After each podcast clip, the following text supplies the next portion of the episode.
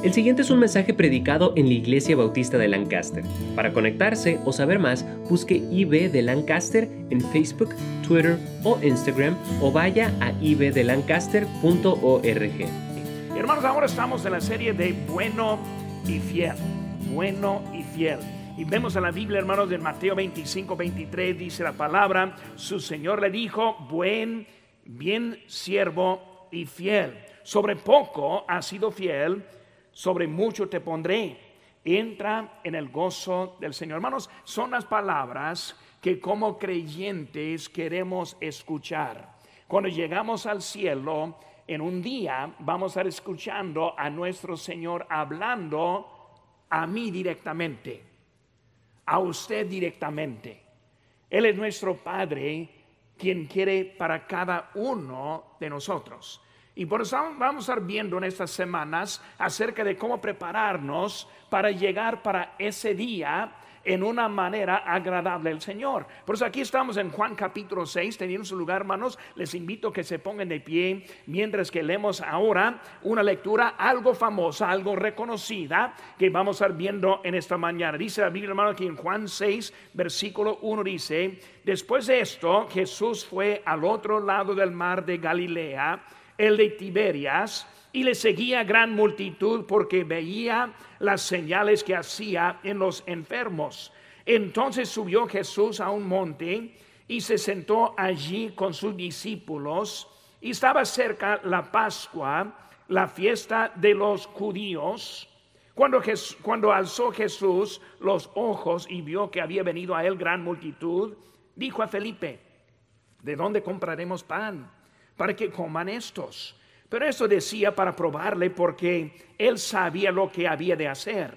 Felipe le respondió, doscientos denarios de pan no bastarían para que cada uno de ellos tomase un poco.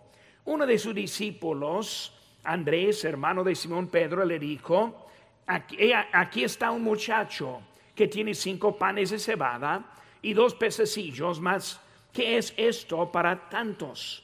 Entonces Jesús dijo, haced recostar la gente. Y había mucha hierba en aquel lugar, y se recostaron como en número de cinco mil varones.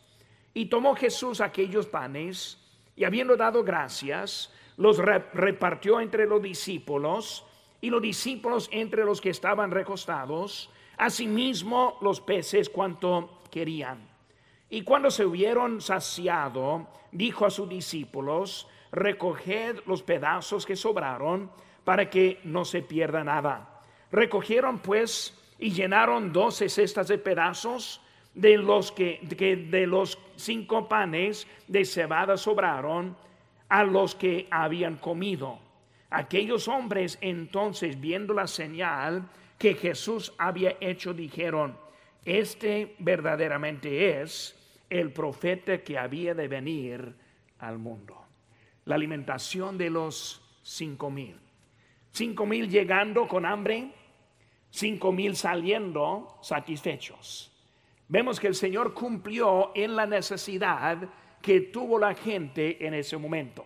Vamos a hacer una palabra de oración y luego vamos a aprender un poco de una decisión para obedecerle a Jesús. Oremos, Padre Santo, Señor, gracias te damos por tu palabra y Señor por ese tiempo que tenemos para estudiarla. Señor, te pido que tu Espíritu Santo ahora vaya entre nosotros. Señor, toca los corazones en esta mañana. Si habrá alguien aquí que, que no te conoce, Señor, te pido que tú les des convicción, con un deseo de conocerte en esta mañana. Para el hermano desobediente te pido por esa persona. Para uno que solo necesita un toque de ti, Señor, te pido por esta mañana. Señor, bendice el tiempo, te pido. Gracias por todo. En tu nombre precioso que te pedimos. Amén. Pueden tomar asiento, hermanos. Estamos viendo ahora una decisión para obedecer a Jesús. Ahora, viendo este pasaje, hermanos, es una historia algo reconocida y es poco más reconocida que muchas veces empezamos. Hermanos, hay una importancia en la repetición. Y cuando vemos que el Señor dice unas cosas y cuando Él habla en la palabra de Dios, siempre tiene importancia. Pero cuando lo repite, vemos que hasta aún más importancia hay. Y los milagros que encontramos en la Biblia, ese es el milagro que está repetido cuatro veces. En el libro de Mateo lo encontramos, en Marcos y Lucas, y ahora en Juan encontramos la misma historia. Ahora, si el Señor lo está diciendo cuatro veces, vemos hermanos que es una historia algo importante. Y hermanos, cuando vemos esa historia en este día, hay bastantes principios que nosotros podríamos aprender. Yo he enseñado y predicado a varios aspectos de este milagro y en esta mañana quiero enfocar en lo que es la decisión. Pero cuando vemos este pasaje, tiene mucho, mucho alimento para nosotros en nuestra vida.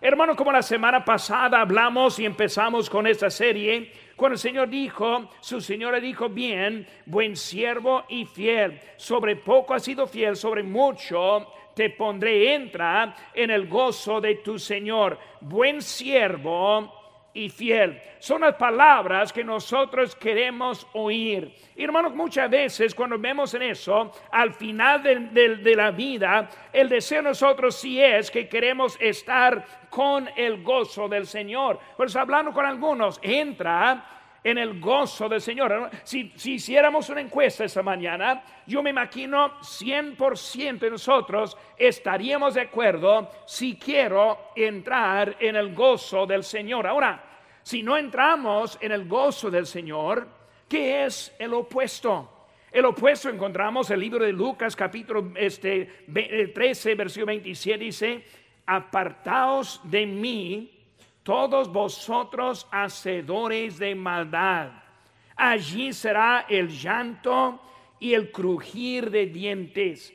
Vemos, hermanos, que en un lado vemos que podemos entrar en el gozo, escuchando las palabras, buen siervo y fiel. Pero también hay muchos que van a encontrar al segundo lado, el segundo ejemplo, apartados de Dios. ¿Por qué? Porque no recibieron el Señor Jesucristo. Porque no le obedecieron con la decisión más importante que tenemos en la vida. Si no estamos bien con Él, estamos fuera de Él. Pero muchas veces lo que nos falta simplemente es una decisión. Yo me imagino, hermanos, que todos esa mañana sí tenemos un deseo de ser obediente. Si también hiciéramos otra encuesta para ver cuánto aquí dicen, quiero obedecer a Dios. O los que quieren decir, quiero desobedecer a Dios. Yo dudo que haya alguien aquí que diría, yo quiero desobedecer a Dios. Ahora, en desobedecer a Dios, vemos el segundo ejemplo, apartado de Dios y no hay nadie que quiere estar apartado de Dios. Por eso, obviamente, queremos ser obedientes a Dios. Por eso, sí queremos ser obedientes. Ese no estamos viviendo en una forma muy mala. Ese como vemos el mundo y los malhechores que hay, los que están haciendo tanta mal que hay, entendemos que no somos así como eso.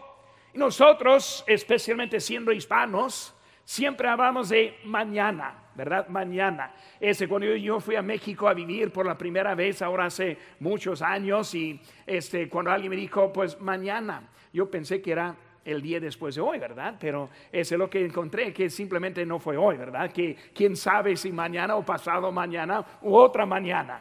Pero muchas veces así vivimos, tenemos la intención, si queremos, pero siempre es para mañana, para mañana. Y hermano, cuando vemos mañana, mañana voy a obedecer.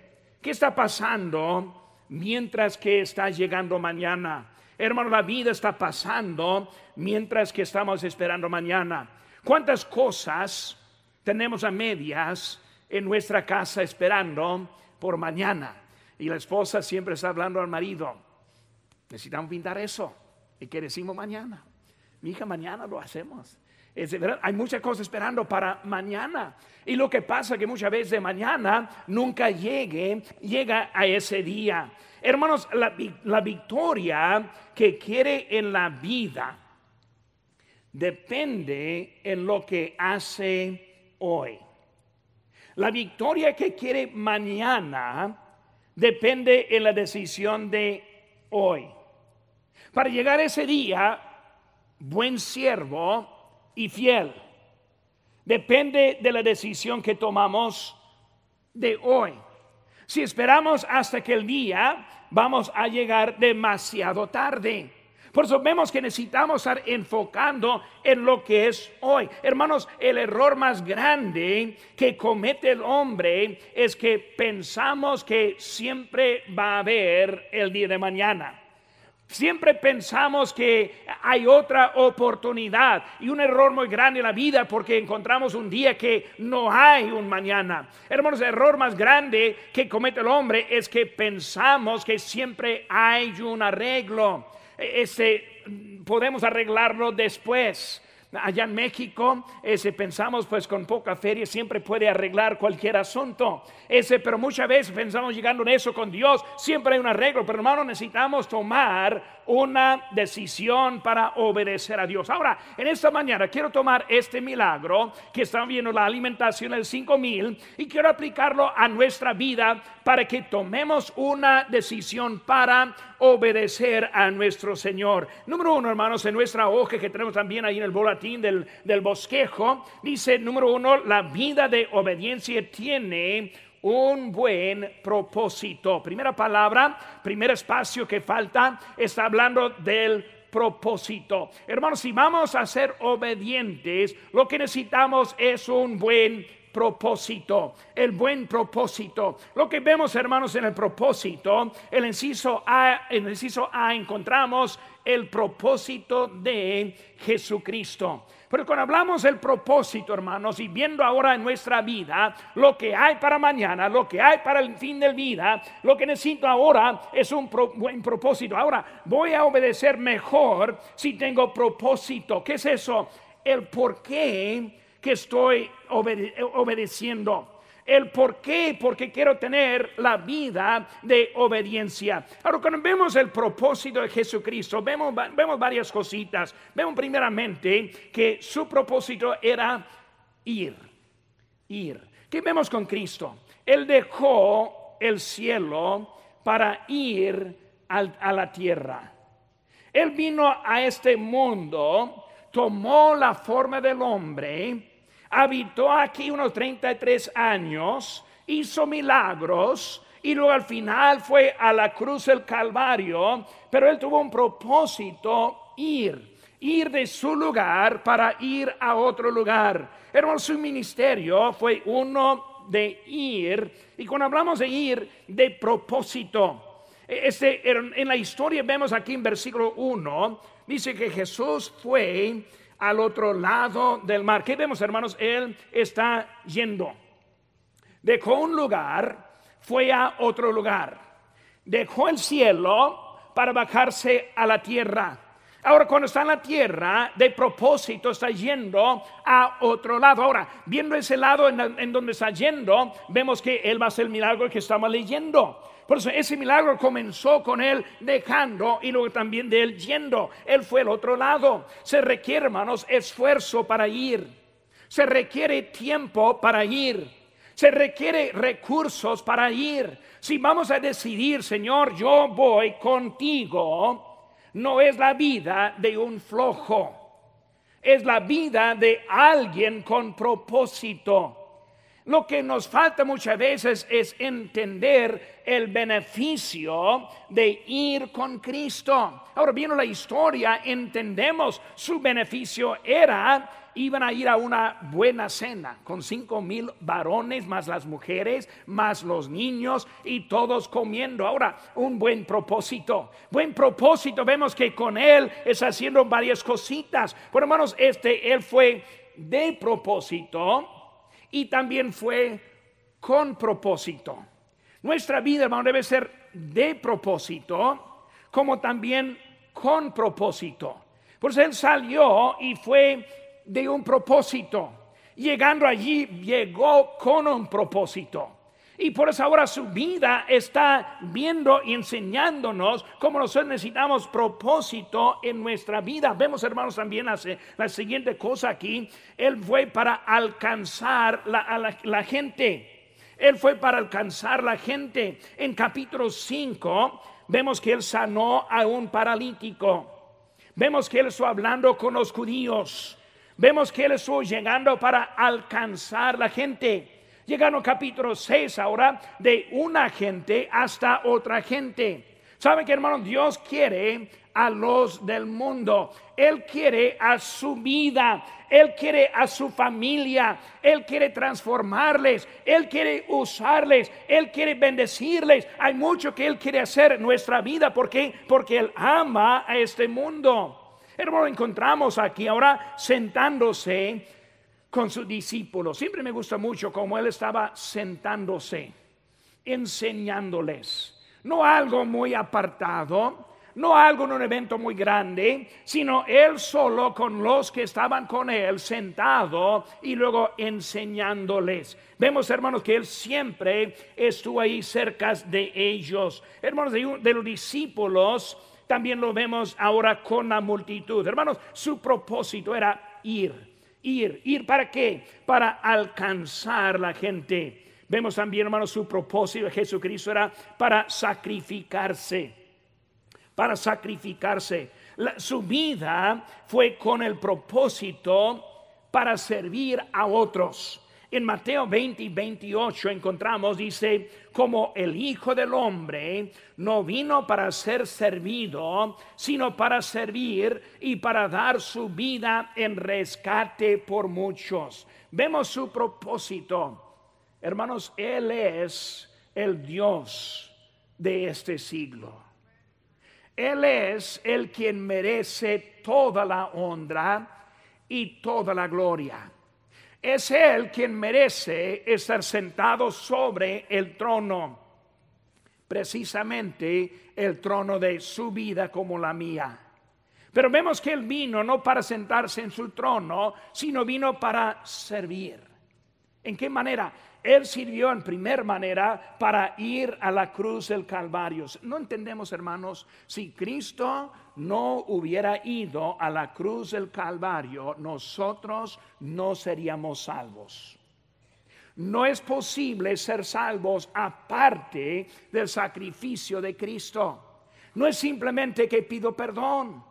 No es simplemente que tengo deseo, sino que Cristo pagó mi deuda del pecado como pagó a su deuda también. Por eso vemos que Él ahora está allí por, porque él, vino para servir. Hermano, su vida fue con un propósito de sacrificio. En 1 de Juan 2.2 dice la Biblia, y él que y él es la propiciación por nuestros pecados y no solo por por los nuestros sino también por los de todo el mundo. Propiciación. ¿Qué significa esa palabra que no usamos muy enseguida? propiciación está hablando de que Él ahora está abriendo oportunidad para estar con Él. Su muerte en la cruz fue por nosotros. Nosotros quienes merecemos la muerte, Él tomó esa muerte y Él pagó nuestra deuda en la cruz del Calvario. Pero vemos, hermano, que Cristo vino y con un propósito. Por eso, hermano, la vida de obediencia es de tener un buen propósito. Ahora Cristo nos muestra su propósito. El inciso B, hermanos. Vemos que el propósito de la iglesia. El propósito de la iglesia. ¿Por qué? Tenemos una iglesia. Yo escuché a alguien decir en esta semana, y él dijo, pues yo en un tiempo yo fui a una iglesia, pero esa iglesia me desanimó, yo dejé la iglesia, y él dijo, ahora yo estoy bien en mi casa leyendo mi Biblia y luego orando y así estoy bien. Y yo le dije, discúlpeme, no quiero ofenderle, pero no está bien. La iglesia, hermanos, está aquí con propósito. No estamos aquí simplemente para gastar tiempo. No estamos aquí para gastar energía. Estamos aquí por el propósito de Dios en, nuestra, en nuestro mundo. Porque tenemos la iglesia, hermanos. Cuando vemos la iglesia, la iglesia número uno es el cuerpo de Cristo. Cuando hablamos, hermanos, del cuerpo de Cristo, entendemos que nuestro trabajo es el trabajo de Cristo. Cristo se ascendió al cielo y él dejó la iglesia para hacer su trabajo. Por eso testificamos. Por eso tocamos a las puertas, por eso predicamos, por eso estamos haciendo la obra de Cristo, porque somos el cuerpo de Cristo en este mundo. Hermanos, los que están fuera de la iglesia están fuera de su cuerpo. Hermano, siendo fuera de su cuerpo, no puede estar bien con Dios. No quiero ofenderle, pero si no es parte de la iglesia, no está bien con Dios. Él tiene propósito de esta iglesia. Hermano, cuando hablamos de la iglesia, vemos que eh, Él ascendió al cielo dejándonos a nosotros la tarea. La iglesia, hermanos, existe, número uno, para glorificar a Dios. Estamos aquí para glorificar a Dios. No sé si escucharon bien, pero a cada himno que cantamos, a Cristo coronado. ¿Qué estamos haciendo? Glorificando a Dios. El coro cantando. El especial aquí delante. Y ahora la predicación de la palabra de Dios es para glorificar a Dios. Es el propósito principal. Pero cuando hablamos de glorificar a Dios, hermanos, ¿cómo es que glorificamos a nuestro Dios? Hermanos, nosotros glorificamos a Dios por alcanzar a los perdidos con el Evangelio. Vemos, hermanos, que la iglesia en Hechos, no vamos a volver para allá, pero en Hechos encontramos la iglesia. Y vemos que esa iglesia en su primer día empezaron algo bien. En un solo día, dice la Biblia que se añadió tres mil personas a la iglesia mucha gente que llegó, porque ellos empezaron a hacer la obra de Cristo este, en su cuerpo. Ahora están llegando la gente a la iglesia, por hermano, para alcanzar a los perdidos. Por eso, hermanos, siempre predicamos el Evangelio, siempre presentamos un plan para la salvación. Ahorita, hermano, de final del culto, si acaso está aquí y no tiene la certeza, de que irá al cielo cuando muera, le voy a dar oportunidad. ¿Para qué? Para alcanzar a alguien con el Evangelio. Hermanos, para preparar los miembros para la vida eterna. Hermanos, su vida sí vale. Sí vale. Ahora, yo sé que la mía vale. Si, no, si, si tiene dudas, pregúnteme. Yo le digo que mi vida vale. Hermano, cuando hablamos de la vida, sí vale. Está viviendo un tiempo cuando el mundo está diciendo que el, ser humano no vale. Aborto dice, no vale. Los suicidios que vemos casi cada día dice, no vale. Pero hermanos, en Cristo sí vale. Su vida tiene valor tremendo. Y cuando hablamos, hermanos, de la iglesia, estamos para preparar los miembros para la vida eterna vamos a durar toda la eternidad con Dios en el cielo. Su vida vale. Mi tiempo ahora está dedicado para prepararnos para llegar ese día. Por eso estamos aquí en la casa de Dios. Hermanos, no solo es el propósito de, Cristo y también de la iglesia. El inciso C, vemos el propósito de la vida cristiana. El propósito de la vida cristiana. Ahora entendemos, Cristo tuvo propósito, si lo entendemos. Entendemos que esta iglesia también tiene propósito, pero más también la vida cristiana tiene propósito. No es salvo para gastar su vida en sí mismo. No, está, no es salvo para gastar todo su tiempo en usted mismo. No es salvo para gastar todo su dinero en usted mismo. Dios tiene un propósito para nuestra vida también. Vemos, hermanos, esto en nuestra historia. Vemos, hermanos, que la vida de un cristiano es una vida de propósito. ¿Qué vemos aquí en versículo 9? Dice, aquí está un muchacho que tiene cinco panes de cebada y dos pececillos más. ¿Qué es esto? Para tanto, ahora, la historia.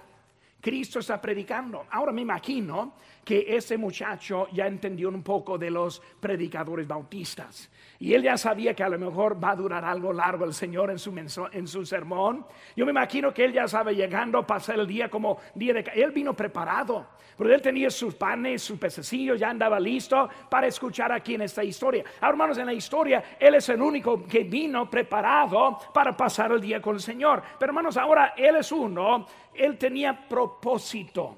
Él vino con algo pensando en sí que fue algo para todos los demás. Él vino preparado para llenar a uno que al final llenó a todos. Por eso el muchacho tenía propósito en nuestra historia. Imagínense, hermanos, ni sabemos el nombre de ese muchacho. Pero imagínense ser ese muchacho. Me imagino en el cielo, vamos a encontrar quién es. Vamos a hablar con ese muchacho. Ah, tú eres el quien entregó al Señor esos panes. Hermanos, toda la historia hablando de ese muchacho, porque él encontró el propósito en su vida. Hermanos, este muchas veces el problema con nosotros es que no tenemos la visión. Tenemos para participar en algo igual de importancia como ese muchacho. Ahora, otra vez, si hiciéramos una encuesta en esta mañana y dijéramos, si usted fuera ese muchacho, sabiendo la historia, sabiendo cómo va a terminar, sabiendo todo lo que pasó, y si la encuesta era, ¿daría usted sus panes y pececillos al Señor? Pues sabiendo la historia, claro. ¿Quién, diría, pues no, yo voy a ser egoísta? No, no voy a ser egoísta, voy a también darle al Señor. La cosa es, hermanos, que entendemos y vemos el fin de la historia. Con nosotros lo que, lo que no vemos es el fin de la historia.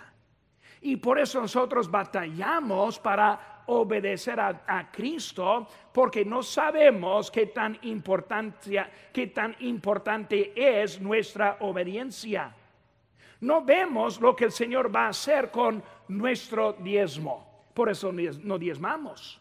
No vemos lo que el Señor va a hacer con nuestra ofrenda para los niños, porque no vemos cómo Él va a usarnos. Batallamos para dar a la ofrenda misionera, porque no vemos lo que va a pasar, no sabiendo lo que Dios está haciendo con su ofrenda y como la mía. Eh, hermanos, la iglesia no necesita su ofrenda. Nosotros necesitamos ofrendar. Muchacho, Cristo no necesita tus panes. Cristo de la nada puede también alimentar. Cristo puede encontrar a otra persona dispuesta, pero ese muchacho vio la importancia de ser obediente. Nuestro problema es que no vemos lo mismo. No entendemos lo que Dios quiere hacer con usted y conmigo. Y por eso vemos, hermano, que muchas veces batallamos cuando hablamos de la ofrenda y lo que está pasando en eso. Dice la Biblia en Gálatas 6:9, no, no nos cansemos pues de hacer bien, porque a su tiempo segaremos si no desmayamos. ¿Qué está diciendo? No se cansen. Entiende, hermano, lo que estamos haciendo es de mucho valor. Es algo muy grande que el Señor va a hacer usando el poco que tenemos. Pero muchas veces batallamos para ver lo que el Señor quiere hacer con nosotros. El problema es, hermano, que necesitamos un buen propósito. Un buen propósito. Cada año tenemos un propósito. El pastor Chapo siempre nos presenta una nueva dirección. Estamos bajo el techo de una dirección en algún tiempo. Estamos en la propiedad de una dirección en algún tiempo. Y ahora estamos viendo el siguiente paso, que es para hacer algo, no para otros, sino para Dios, algo para su gloria. Y Él quiere usarnos a nosotros para alcanzar lo que Él quiere hacer. El problema es que no lo vemos, que no lo vemos. La ofrenda misionera, no vemos los miles, sobre miles que han sido salvos con nuestra ofrenda. No vemos las iglesias sobre iglesias que han sido iniciadas. No vemos que esas mismas iglesias ahora están iniciando a otras iglesias, enviando a otros misioneros hasta otros países. Hermano, lo que no vemos es lo que está pasando y por eso no estamos participando con lo que Dios quiere que hagamos. Lo que necesitamos, hermanos, es un buen propósito. Yo quiero tener propósito en mi vida, no solo en un área, sino en todas áreas. Y estamos hablando, hermanos, de buen propósito. Segunda cosa, hermanos, que vemos ahora este, en nuestra hoja es la vida de obediencia tiene un buen programa. Un buen programa. Versículo 5, hermano, ¿qué dice la Biblia aquí? Cuando alzó Jesús los ojos, vio que había venido a él gran multitud. Dijo a Felipe, ¿de dónde compraremos pan para que coman estos? Vemos ahora, hermanos, el principio del programa. El inciso A, vemos el origen del programa. El origen del programa. Hermanos, el mundo sí tiene sus programas. Y está bien, hermanos, ayudar con cosas que hay en este mundo. Me hablaron hace, hace unos pocos, pocas semanas, hasta meses, de los incendios pidiendo ayuda para los incendios. Ahora, no está, no está mal ayudar al mundo en algunas cositas. Hay gente que sí es necesitada. Pero vemos algo que el Señor ahora está iniciando un programa. Ahora, su programa es más importante que el programa del mundo su programa tiene más importancia y más enfoque que lo que tiene este mundo. Bueno, bueno vemos, cuando vemos ahora su programa, vemos hermanos que el mundo siempre tiene sus programas. Y hermano, la vida espiritual debe entender este que es por la fe el programa que tiene Dios. Él es lo que requiere nosotros, hermanos, es la fe. ¿Qué es la fe? Obedecer, aunque no entendemos cómo ofrendamos aunque no sabemos cómo. Yo recuerdo cuando yo empecé a diezmar, qué difícil era. Yo recuerdo cuando empecé a dar a la, obra misionera, qué difícil era. Hermano, lo que aprendemos que nosotros por la fe empezamos paso por paso en la vida. Por vemos, hermanos, que con el Señor siempre es la fe. Ahora, Felipe, él es uno que fue influido por el mundo. Y por el mundo él siempre habla de lo que tenemos. Por eso él está diciendo 200 denarios. ¿Qué son los 200 denarios? Eso es un número cerrado hablando de lo que ellos tuvieron. Muchas veces nosotros pensamos en lo que tenemos y no en lo que el Señor puede darnos. Pensamos en lo que tenemos, no en lo que el Señor puede alcanzar más que con lo que tenemos. El Señor ahora está pidiendo en otra forma como el mundo. Muchas veces pensamos, pues, yo tengo talentos, habilidades, recursos.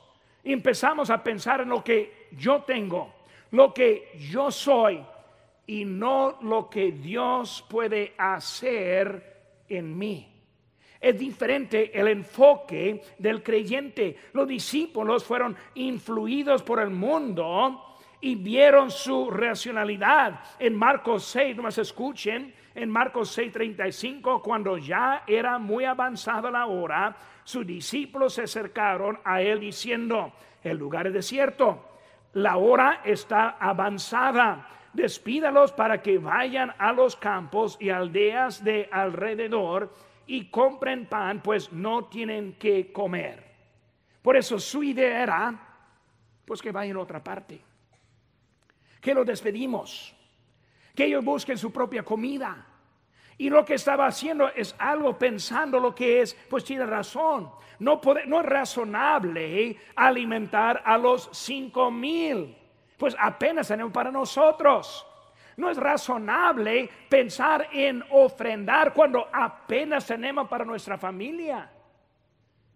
Así es la vida, hermanos. ¿Quién hay que tiene dinero sobrando? No existe. ¿Quién hay que no tienen dónde ponerlo? No existe. ¿Qué está hablando, hermanos, esta mañana? De obediencia. Como yo dije hace no sé cuánto tiempo, pero un eh, hermano que me ayudó hace muchos años con un terreno y, un templo que estoy haciendo, su respuesta a mí era que yo voy, a gastar mi dinero, pues mejor una vez lo gasto en la obra de Dios y me lo dio para gastarlo. Muchas veces no pensamos si lo vamos a gastar. ¿En qué forma queremos gastarlo? Lo que tenemos no va a durar, si lo vamos a gastar, pero necesitamos entre ahora. Eh, eh, vemos que el inciso B el señor del programa. Porque ya vemos, hermanos, el programa, el origen del programa. Segunda cosa, inciso B, es el señor del programa. Eh, hermanos, nunca ha sido acerca de nosotros. La salvación solo incluye su decisión. Todo es hecho de Cristo hermanos, la vida nuestra no es de solo, siempre es de Cristo. La provisión de Dios, como nos cuida, siempre es Dios. Hermanos, el cuidado de Dios. Hoy en día vivimos en tiempo de puros sustos. Un científico en Australia diciendo que esta es la última generación que este planeta puede sostener. La política, Alexandria Ocasio Cortés dice, solo tenemos 12 años hasta que se acabe este planeta. Hermanos, Dios está en control de este planeta. No se preocupen. Hoy en día debemos entender, es Dios, es Dios que me dio la salvación. Es Dios quien cambió mi vida. Es Dios que cambió mis deseos. Es Dios que está obrando en mí. Es Dios que me quiere usar también en la vida de hoy en adelante. Hay que entender que es, de Dios, siempre ha sido de Dios. Nosotros no sabemos. Vemos aquí en versículo 6. Dice, pero esto decía para probarle, porque él sabía lo que había de hacer. Qué interesante. Felipe, ¿qué vamos a comer? Ya sabe, Cristo tú sabes todo. Sí, yo sé todo. Yo sé cómo lo vamos a hacer. Lo que yo quiero saber es tu disponibilidad. Yo quiero saber si tú quieres ser parte del arreglo o parte del problema. Yo quiero que tú, que si tú quieres estar adentro del asunto o afuera del asunto, Cristo sabe lo que va a hacer. Él no anda en el cielo preocupado, uh, ¿qué voy a hacer si la iglesia bautista de Lancaster no responde? ¿Qué voy a hacer si los hermanos aquí no están dando? ¿Qué voy a hacer? No, hermano, Dios no está preocupado. Él sabe lo que va a hacer. Lo que Él quiere es darnos oportunidad de ser parte de lo que Él va a hacer. Hermanos, Felipe, Él tuvo parte. Andrés, Él tuvo parte. Los discípulos tuvieron parte. El muchacho tuvieron parte. Pero es Cristo quien hizo el milagro. Hermano, Cristo quiere hacer algo grande con nosotros. Necesitamos tener la fe y la visión para también ser incluido en lo que Él quiere hacer. Por eso Cristo ya sabe Hermanos, su programa suple la necesidad. Mandándoles fuera no funcionó. Lo que tenían no fue suficiente. Lo que entregaron al Señor fue lo que cumplió en esa necesidad. Debemos aprender cómo tomar nuestra vida como semilla. Señor, no tengo mucho, pero lo que tengo, te doy. Señor, no soy mucho, pero lo que soy, te doy. Señor, no tengo mucho tiempo, pero voy a dedicar el, tiempo que tengo a ti. Necesitamos aprender cómo ser incluido en lo que Él va a hacer. Vemos, hermanos, en CISO C, la provisión del programa. La provisión. Lo que tenemos nunca es suficiente. Nosotros siempre tenemos nuestras ideas. No, pastor, lo que necesitamos son más ricos. Los ricos es, lo, es la clave para ser más aquí en nuestra iglesia. O lo que necesitamos es más gente. No, hermano, lo que necesitamos es un muchacho dispuesto. No alguien de afuera, alguien de adentro. Alguien quien dice, Señor, no soy mucho, no tengo mucho, pero lo poco que tengo, te doy a ti. Es la forma que se cumplió la necesidad. Por el momento ahora en esta tarde, este, la vida de obediencia tiene buen propósito, tiene buen programa. Número tres, hermanos, la vida de obediencia tiene buena participación. Buena participación. Versículo 5 dice aquí, ¿de dónde compraremos pan para que coman estos? ¿Qué está buscando? Participación. Él sabía, él sabía que ese muchacho vino ya preparado. Él vino, que él, vio, él sabía que él vino para pasar el día. Por eso está ahora haciendo la pregunta, buscando qué? Participación. Hermanos, todos, muchos participaron, pero vamos a ver principalmente de ese muchacho. Hermanos, en el inciso A, vemos que los discípulos estuvieron con Cristo con Cristo. Hermano, cuando hablamos de eso, ellos tuvieron lugar libres del pecado, libres de la desobediencia, libres de la rebelión. Hermanos, aquí estamos esta mañana, libres de las influencias de afuera. Ahora, yo sé que vamos a volver ahorita, pero en ese momento lo que tenemos es la palabra de Dios. Lo que tenemos es Él obrando en nosotros. Pero vemos, hermanos, que ellos tuvieron a Es lo que necesitamos. No necesitamos psicólogos de afuera que nos pueden decir. No necesitamos los que nos pueden aconsejar afuera. Lo que necesitamos es Cristo quien nos quiere usar. Pero vemos, hermanos, que ellos tuvieron Cristo consagrados por el servicio. Eh, hermano, aquí estoy. Lo que soy, el poco que es, es para Cristo, consagrado para Cristo. Hermanos, la clave es salir con Cristo en obediencia. Vemos, hermanos, y ve, Cristo tuvo la carga. Cristo tuvo la carga. Fue Cristo quien vio primero. Él vio la multitud. Él entendió lo que tenía. Hermanos, hay una carga y esa carga que vemos, ese primero vemos con Cristo. Cristo vio la necesidad de los discípulos. Él ve a nuestra necesidad. Ahora imagínense, hermanos, los discípulos que tienen 200 denarios. ¿Qué se hace eso? ¿Quién sabe? Yo no sé cuántos son. Pero yo sé que no es suficiente para cinco mil. Y ellos salieron de esa historia, todos alimentados, 12 cestas sobrando. Hermanos, su necesidad produjo algo grande en su vida. Cuando nosotros participamos, vemos Dios haciendo algo grande en nuestra vida. Ellos aceptaron la responsabilidad. Cuando Cristo dijo de dónde compramos pan para que coman estos, no vemos a Felipe diciendo, ¿qué, qué dice con nosotros? Cristo quiere hacer algo que lo haga. No, Él está buscando la participación. Dios lo va a hacer. Lo que Él está pidiendo es la participación.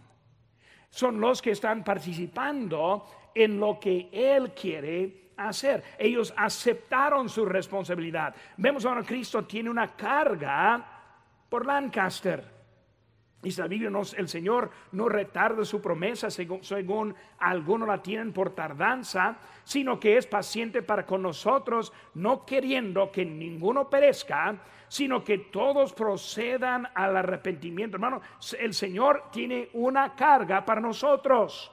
Él está buscando por unos muchachos que van a decir, Señor, el poco que tengo es tuyo. Él está buscando a los que quieren ser participando en lo que Él tiene. Hermanos, hay que buscar la dirección de Cristo. Señor, hago lo que tú quieres. Necesitamos tener la fe que vemos en ellos. Necesitamos tener, encontrar nuestro lugar. Fue el lugar de muchos. El muchacho, el Señor repartiendo a los discípulos. Los discípulos que estaban ahí sentados. Y luego ellos fueron sentados en grupos de 50 y 100 todo organizado para alcanzarles. Quizá vieron una cadena de eventos para al fin alimentar y completar la tarea que fue hecha. Hermano, Cristo tiene mucho para nosotros también. Hermanos, todo es importante. Versículo 12. Y cuando se hubieran saciado, dijo a sus discípulos, recoged los pedazos que sobraron para que no se pierda nada. Hermanos, todo es de importancia. Vamos el día 17. Estamos reofrendando por esta nueva meta y nuevo edificio. Quiero que estemos orando. Señor, úsame.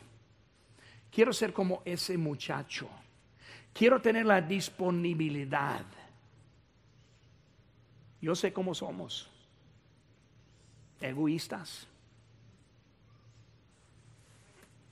Yo sé cómo somos. Pobres de Monterrey, ¿verdad? Siempre sufren. Necesitan buscar, Señor, ¿qué quieres de mi vida? Buen siervo y fiel. Sobre poco has sido fiel. Te pondré sobre mucho. Lo que está esperando es nuestra respuesta. Ahora, para terminar esta mañana, para la persona que no conoce a Cristo, sigo en esta mañana y si le hiciera la pregunta, si usted se muriera, ¿a dónde iría? Si no puede decir inmediatamente al cielo y saber por qué, esta mañana Cristo le quiere salvar. Cristo le ama. Es por eso que estamos aquí esta mañana. Es por eso que algunos sacrificaron y daban para que tengamos ahora este edificio. Cristo quiere salvarle. Esta mañana le invito que entregue su corazón a Cristo. Tengo sus manos, rostros inclinados, ojos cerrados. ¿Es usted salvo? ¿Tiene la certeza de la vida eterna? No hay nada más importante que saber dónde va a pasar la eternidad. Usted puede recibir este regalo si cree de todo corazón y le pide a Jesucristo que le salve. Puede orar así. Dios, mi pecado me ha separado de ti, y sin ti no puedo ir al cielo, pero creo que moriste por mí para pagar por mi pecado. Te recibo como mi único Salvador personal. Dame el regalo de la vida eterna. En el nombre de Cristo. Amén. Si tomó esta decisión, queremos alegrarnos con usted. Marque al 1-800-688-6329 o conéctese buscando IB de Lancaster en Facebook, Twitter o Instagram para hacer cualquier pregunta. Gracias por escuchar este podcast de la Iglesia Bautista de Lancaster. Que Dios le bendiga.